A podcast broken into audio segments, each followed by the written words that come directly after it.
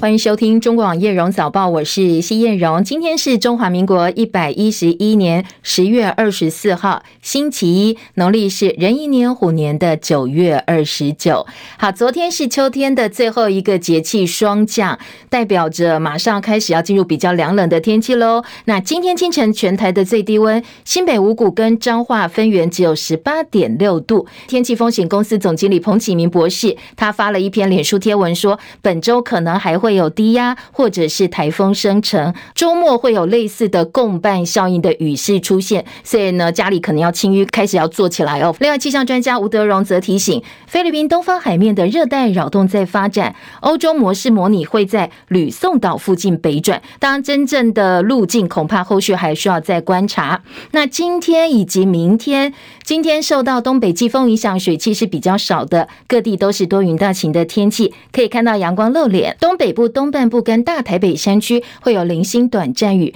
南部地区也会有局部短暂雨。今明两天受东北季风影响，气温是偏凉的，北部、东北部高温只有二十二到二十五度，其他各地二十六到三十度。低温方面，像今天清晨部分地区十八度多，那大概都是十九到二十度，其他地区二十二到二十四度。中南部的日夜温差比较大哦，要特别注意。星期三开始，东北季风减弱，各地还是清晨会有凉意，但是白天。天的温度回升，未来一周星期四之前是比较稳定的天气，但是星期五之后迎风面的雨啊，或者是云会比较多，所以呢，当然降雨几率提高，温度也会再度下滑，要特别注意哦。除了天气之外，上周五美股道琼等主要指数大涨，联动台指期的夜盘也是劲扬的，美股大涨，加上台股净空令本周上路，还有选举行情发酵，所以市场认为短线台北股市有机会拼反弹。上周五台股下跌一百二十六点，收在一万两千八百一十九点。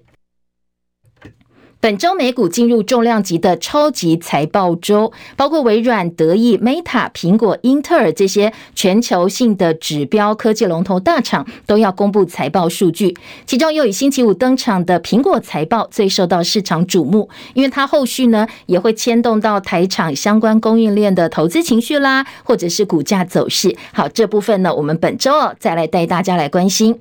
九合一大选进入倒数的三十天决战时刻，台湾的科技厂包括联电、联发科要开法说会，将会陆续登场。投信法人说，年底的选举行情大家很看好，加上呢，呃，接下来的台股有净空令，所以非常期待在最近的一个月，台北股市希望能够力拼上涨的行情。而台币上周五收在三十二点一八八兑换一美元，写下近五年来新低。会银主管说，在美国联准会停止升息之前呢，美元强势走势不会改变，台币站稳三十二块钱变成新常态，所以短线要先看会不会失守三十二点五元。日元兑美元上周五一度最高触及一美元兑换一百五十一点九四日元，当天收盘的时候，日元兑美元短线拉升，最后收在一百四十五点五五。日元跌破三十二年的新低之后，日本央行再度出手干预日元的汇率。交易员说，可能日本方面已经动用超过三百亿美金，换算台币九千六百亿元来进场干预，一个月内两次的干预哦，希望能够支撑日元的汇率。受到美元激进升息的影响，全球股市普遍进入修正。另外，在呃今天的韩国股市呢，大家也是持续来关心，因为恐怕没有办法幸免于外。韩国承诺至少要提供五十兆韩元，换算台币一点二三兆元的救市资金，来支援因为利率上升陷入紧张的债券市场，降低企业违约的风险。彭博最新的消息说，台积电为了确保遵守美国的晶片法规，要暂停为上海。必任智能科制造先进的晶片，这名人员表示，台积电并没有判定必任的产品是不是已经达到美国晶片限制门槛，但是已经先决定停止对他们提供晶片。台积电说，台积电遵守所有的相关规定，就没有再做说明了。那必任方面到目前为止也没有做回应。新创公司必任是中国大陆最被看好的半导体设计公司之一，它用在 AI 的图形处理器，被视为是辉达相当重要的竞争对手。而美国经禁止辉达提供晶片给中国大陆的市场。中共二十届一中全会昨天落幕，选出了新一届七位政治局的常委，排名第一的就是目前的中国国家领导人习近平，一如预期要三度担任总书记。其他六人分别是李强、赵乐际、王沪宁、蔡奇、丁薛祥、李希，而李克强、汪洋、韩正栗战书没有列名中央委员。七名常委破天荒，通通都是习近平跟他的亲信出战，而且没有指定明显的继任人选。所以很多外电分析说，是因为习近平计划在中共二十一大继续延任。排序可以初判未来中共高层的布局。现任上海市委书记李强渴望破格升任下一届的国务院总理。外界推估，王沪宁明年两会之后会接任汪洋全国政协主席的职务，主掌对台事务。而王沪宁曾经以学者身份到过台湾，作为上海市书记跟广东省委书记的李强跟李希呢，曾经主政对台交流跟经贸往来的大省市。所以，这样一个领导班子被认为是非常的知台懂台的领导团队。美国的中国专家李晨认为，大陆进入下一个五年重视的并不是经济发展，而是更多重视安全稳定、斗争跟创新。特别是习近平认为，美国企图要颠覆中国，所以要对西方进行斗争、对抗压力。这届领导班子的改选呢，是要因应中美斗争、经济发展，还有科技创新三个未来主要的任务，同时提高中国大陆的影响力，还有习近平的权威。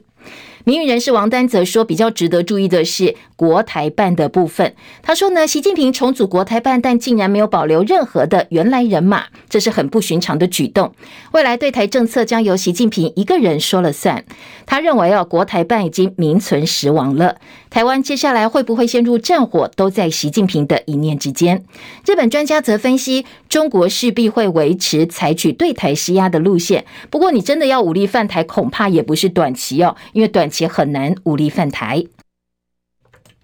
习近平打破中共过去几十年的惯例，第三次出任总书记，也将毫无悬念的在明年三月人大第三次大会出席。我出任国家主席。英国的《每日电讯报》分析说，习近平透过安插自己的人马清除政治对手，更加稳固他终身统治者的地位。美国有线电视新闻网 C N 的报道则引述专家的话，认为习近平接下来可能要终身掌权了。不过，随着他年纪慢慢变大，这可能也为中国大陆的政局带来更大的不确定性。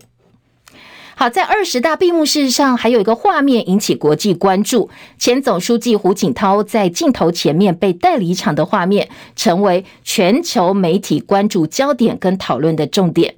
新华社说，胡锦涛是因为身体不舒服被护送离场。不过，英国广播公司 BBC 驻北京记者麦迪文的报道说，从画面上来看，七十九岁胡锦涛第一时间并不想走的，他跟工作人员还有点小拉扯。我们试着还原现场画面哦，大家来想象一下，当时胡锦涛侧坐面向习近平，好像在说一些话，而他的后面呢，有一个工作人员拉他的右手，不过胡锦涛不愿意起来，接着工作人员伸出两手，尝试从胡锦涛后方把他拉离座位。画面上来看，胡锦涛第一时间不想离开，还伸手去拿桌上的文件。不过他错拿到习近平的，所以习近平很快的伸出右手按住自己的文件。工作人员也立刻阻止胡锦涛。而前中共中央政治局常委栗战书把资料递给工作人员，后面又有一个人上前帮忙挪开胡锦涛的椅子，而且指引他要离开的方向。栗战书一度想要起身帮忙，但是被王沪宁拉回座位，意思好像跟他讲哦，不要插手这件事。而胡锦涛在原地呢站了一阵子之后，没有立刻往前走。等到他被搀扶离场时，他走两步还往回头看，把手放在习近平的身后身子后面，还说了几句话。接着，胡锦涛又拍拍李克强的肩膀，才离开会场。美联社记者把现场照片放大之后，在推特上说，帮胡锦涛帮忙他离场的其中一个人呢，是习近平的亲信，新任政治局常委丁薛祥的部属。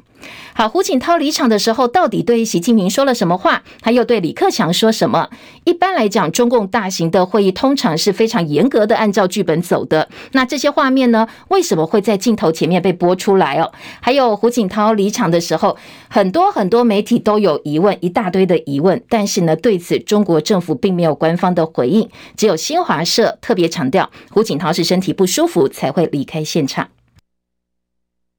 而 BBC 的分析则说，胡锦涛离场有两个比较可能的原因，一个是中共的权力政治展露无遗，代表前一个时代领袖被象征性的移除驾离现场。不过，当然另外一个原因呢，就是胡锦涛真的可能身体健康有严重的问题，因为大家如果还记得的话，开幕当天满头白发的胡锦涛也是被人搀扶进场的。而胡锦涛代表跟习近平非常不一样的中国模式，他二二零零三年到二零一三年的主政时期被视为是中国对外开放时代，而且比较包容新的思维。而习近平呢，则是把国家带到另外一个方向，以他作为核心，而且呢，看起来哦不容外界挑战。好，除了关于中共自己内部的权力布局之外，美国跟国际也纷纷警告说，二十大之后的北京当局已经加快武力犯台的步调。相对于国际间纷纷扰扰的军事应变，还有外交折冲，台湾我们自己又做了哪些实质的准备？中共二十大之后的台海走势，继续请听中广记者张博正的分析报道。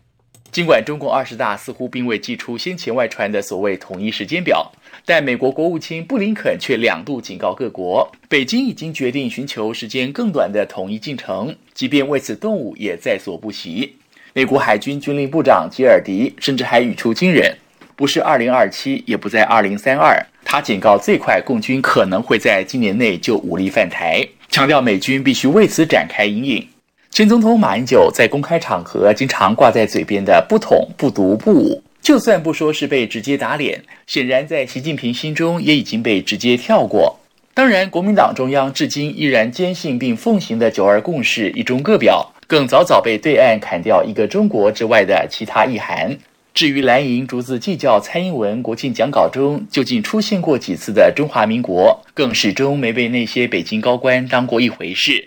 说穿了，根本是北京片面改变现状。蔡英文政府并没有通过或者酝酿什么台独时间表或台湾宪法，顶多趁机多讲几次台湾、中华民国台湾，或印出那句让蓝营抓狂的 logo“ 台湾 National Day”，让独派支持者稍微爽一下。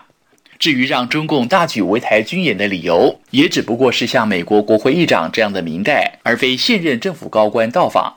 至于中共最在意的对台军售，这一年多来，拜登政府其实根本没有明显突破或具体作为。几番通过的军售案，大多属于既有弹药的增补或设备的维修保固，以至于心急如焚的战略专家和美台商会多次杠上国务院主管部门，担心美国对台支持都只停留在口惠而实不至的阶段，来不及在中共武力并吞前为台湾建构自我防卫的实力，因此更没有理由成为中共对台出兵的借口。正因为台湾建构贺祖战力时程延宕，反倒也成为中共对台蠢动的诱因之一。来自日本媒体和美台商会的讯息，证实美国政府正考虑推动台美联合产制武器计划，这是为了解决俄乌战争爆发导致多项武器售台计划遭遇重大延误，因此研议改由美国军备厂商提供技术，在台湾产制武器，设法突破当前瓶颈，加速已成案装备的移交，帮助台湾撑过这段美军重新完成东亚战力部署前的危险空窗期。时局持续动荡，威胁不断攀升。当周边其他邻国都已经改弦更张，加快脚步强化战备及合纵连横，来面对中共遂行侵台称霸野心的同时，身处风暴最核心的台湾，有真正做好哪些必要的准备？不管是考量选情，应处危机经常只推说是假讯息、认知作战，只要求民众信任政府的执政当局，或天天在各类真假警报疲劳轰炸下，已经逐渐弹性疲乏的寻常民众，相形之下，好像都颇能处变不惊。当然，这里不想危言耸听，甚至妖言惑众。或许此刻也还不到必须开始找地方挖战壕、躲防空洞的关头，但至少也该做好心理准备，别继续当温水里待煮的青蛙。中网记者张伯仲台北报道。全球首富马斯克最近对俄乌战争跟台海局势的发言一律律引发争议。金融时报今年十月七号的专访当中，马斯克还宣称要让台湾成为中国特别行政区，来解决台海紧张情势。而北约方面的情报官员今天对中央社表示，马斯克在中国大陆有错综庞大的商业网络，间接跟北京八月对台的一些军事封锁行动可能是有关系的。英国随着首相特拉斯请辞，当初输给他的前财相苏纳克已经正式宣布二度参选保守党党魁。另外一方面，今年七月被逼宫黯然下台的英国前首相强生，则是紧随在后的热门人选。不过，强生已经宣布他不会参加保守党的党魁选举。他说呢，他获得一百零二位下议院议员支持，跨过门槛。不过呢，他认为这样做不对，除非国会里头有团结的党，否。则没有办法有效治理。英国的《卫报》报道，强生说他获得一百零二位议员支持，但是大概只有六十位公开表态支持他。部分保守党大佬则说，强生如果回归当首相，可能会引起混乱，被迫提前大选。强生决定不参选之后，前财相苏纳克笃定当选，几乎是笃定当选。他已经获得一百五十位议员公开支持，而另外一位宣布参选的摩丹特只获得二十七位议员的支持。如果只有一位议员获得一百位以上议员支持的话，就可以当选，不必再经过党员的线上投票。乌克兰朝俄罗斯占领区赫松反攻之际，俄军发射了更多的飞弹攻击乌克兰能源设施，基辅开始分区限电了。而在此同时，有嚎叫之鹰之称的美国一零一空降师现在部署在欧洲，这是近八十年来头一遭。随时呢，被认为哦，现在美国的一零一空降师是随时准备跟俄罗斯一战。一零一空降师是美国最精锐的空中打击师，可以在几个小时之内。部署到世界上任何一个战场。俄罗斯国防部长跟美国国防部长奥斯汀在讨论乌克兰情势，这是他们不到一周之内第二次通话。俄罗斯对西方告状，说担心基辅当局可能准备在乌克兰使用脏弹，脏是很肮脏的脏，就是带有放射性物质的一种传统炸药。但是俄罗斯也没有任何的证据，所以乌克兰总统泽伦斯基强烈驳斥使用脏弹的揣测。齐海伦的报道。俄罗斯国防部长肖伊古不到一周内两度和美国国防部长奥斯汀通话。此外，肖伊古也和英国国防大臣华勒斯讨论了乌克兰局势，表示莫斯科方面担心基辅可能使用脏弹。稍早，他和法国和土耳其国防部长通话时也提到了相关担忧。所谓脏弹是带有放射性物质的传统炸药，不过俄罗斯方面没有提出任何的证据来支持这项说法。乌克兰总统泽伦斯基对俄罗斯的说法严正驳斥。他在谈话影片中说：“如果俄罗斯打电话说乌克兰正在涉嫌准备做什么，那代表一件事：俄罗斯已经准备好这一切。”泽伦斯基也喊话，全世界应该做出尽可能严厉的回应。乌克兰外交部长库列巴同声谴责莫斯科当局的说法既荒谬又危险，而美国国家安全会议发言人华森也驳斥俄罗斯宣称乌克兰正准备使用脏弹的说法。记者戚海伦报道。好，同样是乌克兰相关新闻哦。俄罗斯官员表示，有一架俄国使用的军用苏凯三十战斗机，今年在西伯利亚撞进一栋民宅之后起火，两名飞行官呢是死亡了。这是六天来第二起涉及苏凯战斗机的致命事故。瑞典警方表示，瑞典发生公路一百六十台的测速相机被偷的离奇连环窃案，而小偷为什么专门去偷这个测速照相机？哦，众说纷纭。有一个说法是高科技小偷、高科技的窃贼做的，不过也有人怀疑是不开心被拍照开罚的车主所为。纽约时报的报道比较妙，他说呢，有一个新的怀疑理论，说是呃当地已经。广为流传的新闻报道说，可能跟俄乌战争有关系，是要偷来用在装备不足的俄军无人机上。因为国际制裁使得俄罗斯必须要寻找其他的解决方案来取得无人机这些军事设备零件。呃，为什么会这样想哦？因为呢，这些媒体报道说，除非有人下订单，否则不会有人进行这么大规模、有系统性的窃盗，而且偷的是高速公路旁边的测速照相机，一偷还偷了一百六十多台。俄罗斯总统普京宣布升级乌克兰战争规模之后，外媒披露普京出现身体微恙的征兆。呃，劲爆的报道哦，则是说有政治顾问在推特上透露，从克里姆林宫发布的影片当中发现，普廷手臂有一个印记，推测是接受静脉注射，所以他的健康状况再度引起国际讨论。小说《魔鬼诗篇》的作者，七十五岁的鲁西迪，八月在美国纽约一场文学活动当中被人刺伤。他的经纪人魏利在周末刊出的专访当中说，鲁西迪已经失去了一只眼睛的视力，他的手一只手现在也已经没有活动能力。鲁西迪写的第四本小说《魔鬼诗篇》，一九八八年出版之后，他本人长期面临死亡威胁。好，《魔鬼诗篇》的内容是描述两个奇迹般刺红劫机事件当中生还的印度裔伊斯兰演员，其中有一个人从空中坠落的时候，化身成为曾经受到真主之命向伊克兰呃伊斯兰先知穆罕默德降世可兰经的大天使加百列，另外一位化为魔鬼。而且以此为基础讨论人的善恶以及丧失信仰的过程。部分的穆斯林觉得这些内容呢亵渎了先知穆罕默德，所以这本书从一九八八年问世到现在。印度跟巴基斯坦分别有大型的焚书抗议现场，还有警察跟激进派抗议者之间发生枪战。小说的发行商受到炸弹威胁，而在英国的书店呢，则遭到炸弹攻击。此外，日文版的翻译者五十岚一在一九九一年遇刺身亡。土耳其文、意大利文的译者也都陆陆续续遭到攻击。所以这本书呢，在很多穆斯林人口众多的国家是禁书哦，也被形容是最危险的小说之一。大韩航空昨天晚间从南韩仁川机场飞往菲律宾宿务机场的空中巴士 A 三百客机，在暴雨当中三度尝试降落的时候冲出跑道，机身严重受损。大韩航空在社群媒体上证实正在调查这起事故，不过幸好，呃，菲律宾媒体说所有的乘客跟机组人员都是平安的，没有人员受伤。医师法修法以附带决议大开波波牙医的后门，掀起了牙医界非常大的反弹。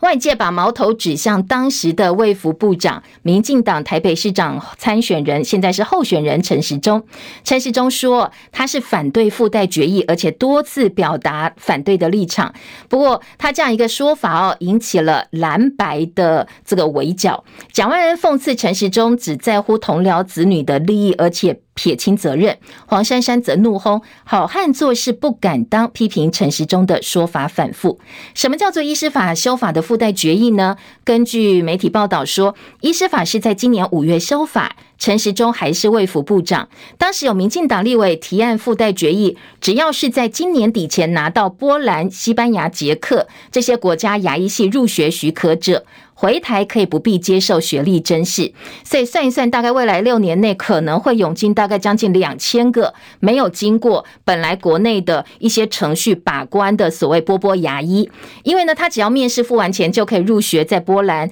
先不管能力如何，很多人说，哎，你到时候付了一千多万，你回来当牙医是不是通通都要赚回来呢？所以引起非常多的讨论。中广早报新闻。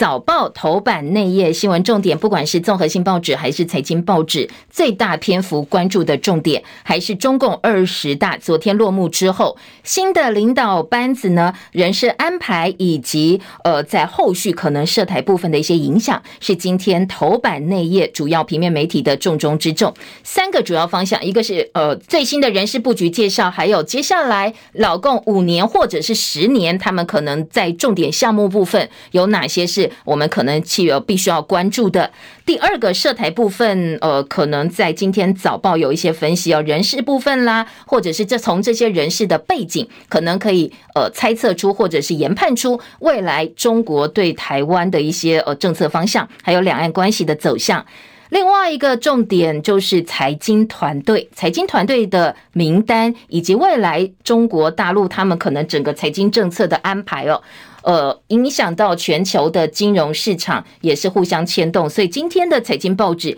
也非常关心。中时联合头版头条的重点都在呃，中共二十大之后介绍最新的人事布局。最新的政治局常委，当然大家共同的报道方向大标都有写到，通通都是习近平的人马。而财经报纸包括两个财经报的二版都来分析财经团队人事交棒，未来两岸之间的经贸互动可能的走向了，这个也是相当重要的分析。中时今天头版以及二版、三版以及两岸新闻版面做了四个版面，二十大之后的相关报道。联合报一二三版，自由时报是呃头版下半版面跟四版，工商时报跟经济日报都是二版加三版的相关焦点。那在经济日报部分是二版，工商时报两个版面。自由时报今天的头版呢，当然跟呃这个呃其他报纸的氛围比较不一样，关注的是国内话题。首先，今天自由时报的头版中间版面有一份最新的选举民调，是宜兰县长的最新民调。自由公布的数字，林姿妙领先民进党的江聪渊，林姿妙的支持度百分之三十七点零八，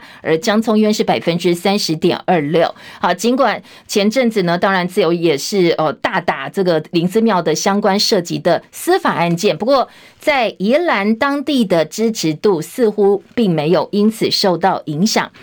联合报今天的头版下半版面也预告，从今天开始一直到投票日，联合报要规划一系列的九合一大选的专题报道、细节分析，来报道可能呃选举新闻啦，还有背后的美眉嘎嘎哦。那今天联合报头版二题告诉你的是。选战倒数，蓝绿自己自估选情。那在蓝营方面呢，说我们最坏最坏都可以维持平盘，好一点哦，可能可以拿下十六个县市。绿营方面则是把重点放在几个重点县市，所谓一则以喜，一则以忧。喜的是说，呃，现在民进党在苗栗啦，或者是在南投，可能选情已经慢慢慢慢逼近了。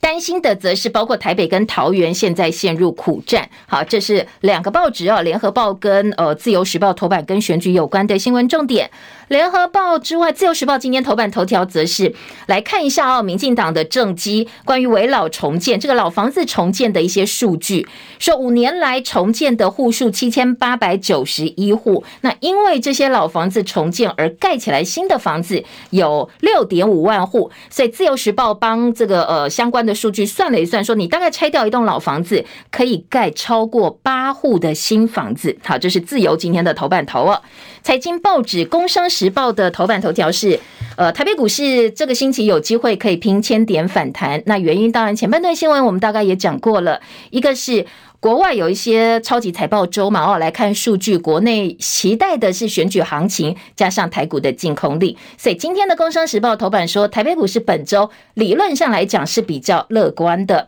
那《经济日报》的头版头关心的就是美国的晶片禁令。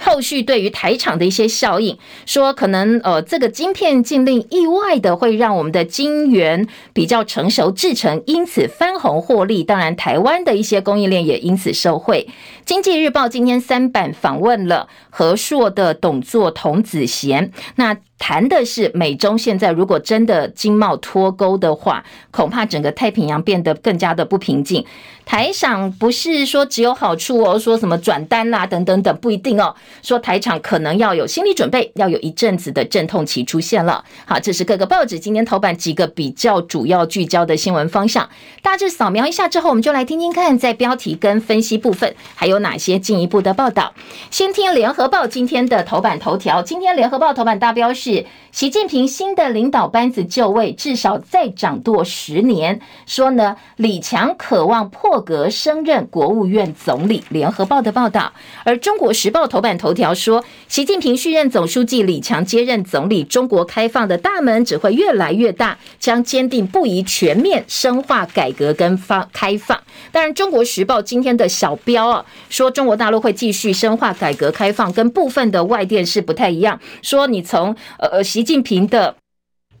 续任啦，或者接下来他可能掌权的呃时间拉长，跟过去呃改革开放的方向会有比较不一样的呃这个走向。但是今年《中国时报》说，哎，没有哦，说他们特别强调自己会全面深化改革跟开放。赵乐际接人大委员长，王沪宁接全国政协主席，蔡奇接书记处书记，丁薛祥接常务副总理，李希接中纪委的书记。好，当然对我们部分的台湾听众来讲，这些人应该是很陌生哦，所以各个报纸也知道他们做了一些表格，做了一些背景的介绍，然后大让大家认识这些可能接下来在呃不同的位置上。主宰接下来五年或十年中国政策走向的一些关键人物。今天的《工商时报》二十大特别报道三版整个版面，就来一一介绍。好，这些在呃被这一次的二十大呃这个列名在重要的领导团队的人名单当中，他们过去去做了哪些事情，还有他们一些立场上可能对于呃接下来老共的政策会有什么样的影响。今天的《工商时报》的三版的大标题给的是李强，就是说李强入场接任国务院总理，他最主要的过去的政绩呢，是在大陆上海的一个防疫的清零风控政策，他是中共接下来被认为第二号人物，排名仅次于习近平。明年三月，渴望接替李克强成为新的国务院总理。联合报今天在头版呢，有一张大照片，是昨天大家呃步入会场哦，这个依序排序的走位的照片，可以看得出来哦，这个就是接班团队的位置。当然，习近平走前面，李克强走第二个。今天的联合报也说，哎，习近平昨天。接在呃，这个李克李强哦，李强，抱歉，李强接在习近平的后面进入现场，把大家有一点惊讶，大家都有意外，所以觉得说，诶，怎么会是他哦？若一如预期，他在明年三月接任李克强成为国务院总理的话，将是中共官场数十年来仅见。破格晋升，至少从一九八零年代末期到现在，包括李鹏、朱镕基、温家宝、李克强这些历任总理，在出任总理前，至少都先担任过副总理。他没有这样一个经历，他现任是呃上海市委书记，所以直接跳到国务院总理。很多人说他是破格升任。所以外界也有人担忧说，他能不能够升任这样一个位置？另外，公布人事出乎外界预期的是，由前总书记胡锦涛隔代指定的接班人胡春华，不但没有入场，甚至连入局都没有。所以，从第十九届政治局委员降为第二十届中央委员。降级的人事安排也相当罕见，所以胡春华现在是国务院副总理，预料接下来也不保。而二十四个委员通通都是男性，也是过去比较少看到的。习近平三连任总书记，李强现在是从政的特点是枝江新军。赵乐际，习近平的反腐大将；王沪宁，三朝国师；蔡奇，枝江新军；丁薛祥，习近平的大内总管；李希是习近平的盟友。好，所以大概都知道是习近平的人马了。今天的《中国时报》就说，这是习家军掌权，完全执政，推动政策。胡春华出局，宣告团派呃全面的失势，没有看到接班人。外电普遍说，接下来习近平打算要长期执政，所以根本也不必接班人了。内页新闻呢，还有说这个接下来呃，李希接任中纪委书记是要护驾习近平的第三任期。联合报呢今天的三版说，习近平全面掌权，关键团队确立，习家军三大特点：第一点是忠诚，接下来斗争班子会帮助习近平稳固长期执政。记者的幕后报道，特派记者李春说，用三个词提炼这一次二十大人事的。特点两个确立长期执政，还有斗争班子两个确立，一个确立习近平党中央核心全党的领导地位，护航他接下来的连任；另外一个确立就是共产党的一个政治方向。那再来二十大路线透露着江山两个字，江山就是政权，所以力保红色江山万万年，长期执政。中国共产党要长期执政，还有个是斗争，说现在一个团队。对班子叫做战时内阁，其理论据相信是两岸必须有一战，中美势必有一战，所以为了要这个战，必须要有后面的战时内阁，把所谓的主和派踢出去。用这个角度来讲，可以解释说，为什么没有所谓人事组成的妥协方案？完全没有妥协，就是习近平的习近平的人马哦，来主宰整个呃这个团队。还有另外一个关键叫超美跟统一，要实现超美跟两岸统一的目标，有很多事情要做，而这个斗争班子就是要完成这个目标而设的。好，这是联合报今天三版的重点。那二版部分呢？联合报则分析了现在中共涉台三大高层成型，包括王沪宁、王毅以及习近平。习近平不用讲，他自己对于台湾是相当了解的。记者赖景宏的特稿说，之江新军来帮助习近平促统会更加的强硬。好，两个部分，一个是主战嘛，哦，自由时报说接下来可能主战的势力会起来。另外呢，联合报说促统接下来可能是呃中共的重中之重。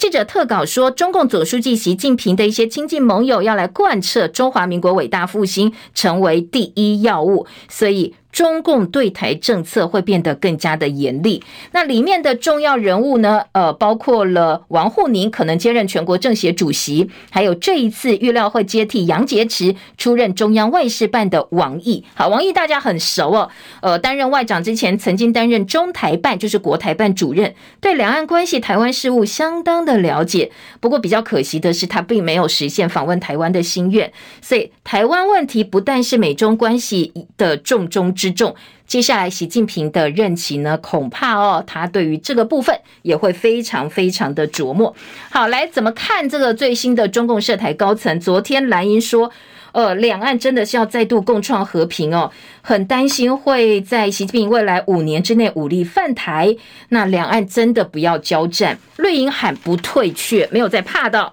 好，这个是今天联合报的一些小标。至于在呃其他各个报纸的内页跟头版呢，中时说马英九表示，民进党提抗中保台，让两岸关系变得更糟糕。陆委会说，按照往例，我们对中国大陆的人事变化不会加以评论，但是会密切的关注。中时今天的二版说，陈吉宁预料会担任北京书记，陈敏尔接掌上海。何立峰引力接副总理李干杰入局，后是看涨。而王毅加入政治局呢？忠实的分析是说，他要扛起对抗美国的大旗。千里团派航天军系军工系入局，变成大黑马。好，昨天的这个呃，老共接下来的重中之重，还有航天部分的一些发展分析。王毅、张又侠打破七上八下，政治局二十年首度没有女性的委员。好，另外在呃《自由时报》的报道呢，《联合报》今天还有提到。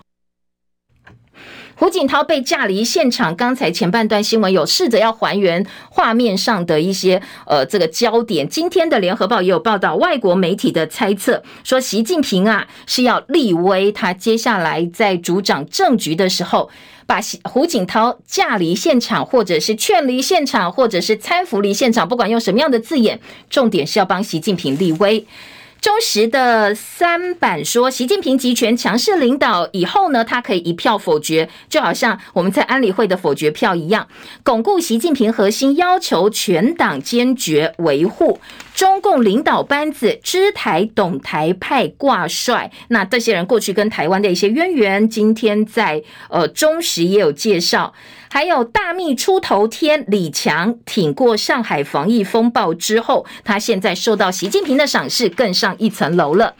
至于在联合报有一个民意论坛哦，民传大学两岸研究中心主任杨开煌老师的投书，他说：“呃，二十大习家军全胜，但是后面的隐忧大家可以来关注，一个是集权走向极权，一个集哦是集中的集，大家一起集合讨论的集权，现在变成极端的极了，习近平一人集权，还有接班人选不明，这个对于老共来讲，不见得是好事。”《旺报》的头版头说，中共未来五年重安全稳定轻经济。那中美恶化无尽头，也担心台海问题高度国际化。大家普遍都有一个共识哦，可能二零二七年的风险是最高的。好，这个东西要提供给大家参考。那当然，《自由时报》也说，中共新核心，我们自己的军事专家认为要小心共军冒进啊，因为呢，习家军任常委，福建派何卫东跳升军委副主席，必须要密切关注，这可能是主战派哦，所以我们要特别注意他的后续。好，另外在财经部分呢，今天《工商时报》说，财经交锋，何立峰可渴望接刘鹤要出任国务院副总理。另外，在《经济日报》则认为，内外挑战都很大哦。对于老共的财经团队来讲，可能对美谈判啦，或一些经济政策，也是国际关注的重点。《自由时报》今天说，哎，现在习近平第三任期四大皆空，数十年来最糟糕的经济。几个自由报道重点，一个是说坚持清零政策，所以房市陷入低迷，内需不振，青年失业率飙百分之二十。自由还叫台上商要觉醒哦。好，一贯的自由的立场了。好，再来，《自由时报》今天头版头条是围老重建，帮助新房子，说越盖越多新房子了。拆掉一户一户老房子，可以盖超过八户的新房子。刚才有说，这基本上是呃，来算一算老屋重建、围老重建，民进党的政绩。自由今天头版二题，宜兰县长选举最新民调，林姿妙百分之三七点零八，江聪渊百分之三十点二六。林姿妙看好度以四成六领先，但是还是有两成八的选民并没有决定投票的意向。自由时报今天的民调，内页新闻说百分之二十。哦，不，二十到二十九岁的年轻选民超过四成挺江聪渊，林姿妙只有获得两成三的支持度。好，这个是今天自由的民调。联合报今天头版二题就是选战倒数，蓝绿自估选情，绿营呢一忧一喜，担心的是北桃的选情。那蓝营要求至少要平盘，民众党希望。呃，台北跟这个新竹能够拿下来哦，好，这个各个政党不同的选情的分析。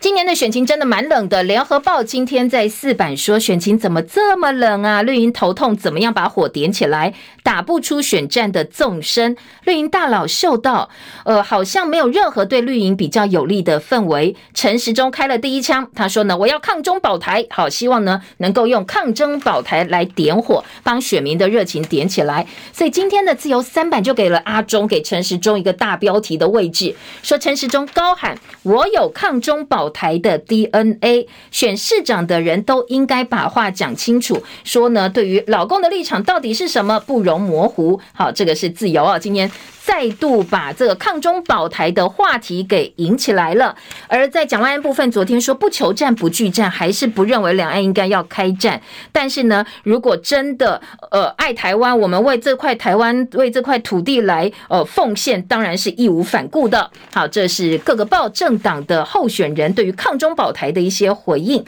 再来听到的是，呃，放宽国外牙医的学历立场，黄珊珊点名陈时中，说你护航这些波波，然后影响到台湾选民的一些权益，我们就医的权益，这些波兰籍医生就是陈时中。任内这个放进来的，或者是允许他们可以降低从医的标准。当然，陈时中否认。陈时中的说法是我从头到尾都是反对的。不过蓝营方面以及白营方面，呃，不认为哦，说他是做事不敢当哦，最快就是自己点头，当初放行，现在又不敢承认。另外一个选战话题，九合一大选只剩三十多天了。前高雄市长韩国瑜这几天为了浮选全台跑透透，所以昨天他跟台北市议员参选人。应小薇呢举办了一场慈善音乐会，韩国瑜跟立委赖世宝同台。那赖世宝一上台之后，当场问说：“哎，韩国瑜要不要选二零二四总统啊？”台下支持者纷纷大喊叫他参选。韩国瑜本人是没有正面回应啦，但是他也没有否认啊。所以大家说：“哎，他的未来动向是不是有一些伏笔？”不过现阶段哦，两个方向，一个是叫他选国民党党主席嘛，哦，另外一个呢，则是呃说要来选二零二四。当前面朱韩的党魁。为之争决战桃园会牵动蓝绿的气势消长，除了政党在地方选举的一些呃势力牵动之外，韩国瑜被解读，他可能接下来剑指党主席，所以现现在的浮选相当的用力。不过他也有客观条件啊，如果国民党拿下台北、桃园其中一都甚至两都，那朱立伦党主席的位置就比较稳了。如果他两都都输掉，恐怕朱立伦就要面对逼宫了，那韩国瑜就有机会了。好，当然这是呃早报的一些讨论呢，提供给大家。拼观光，赖清德下个月初要访博流，二零二四绿营之争可能会延伸到延伸到外交战。好，这个是另外一个讨论民进党部分的一些话题。疫情，呃，今天在早报有一些报道哦。昨天新增三万五千三百二十二例的本土个案，四十三例的境外移入，死亡个案六十五例，已经连续四天本土个案不到四万例。所以呢，指挥中心说，近期渴望脱离疫情的高原期。但是新冠肺炎还是第五类的传染病，什么时候会降到第四类？指挥中心跟卫福部都说，哦，还有三万多例嘛，哦，所以现在暂时是不会改列。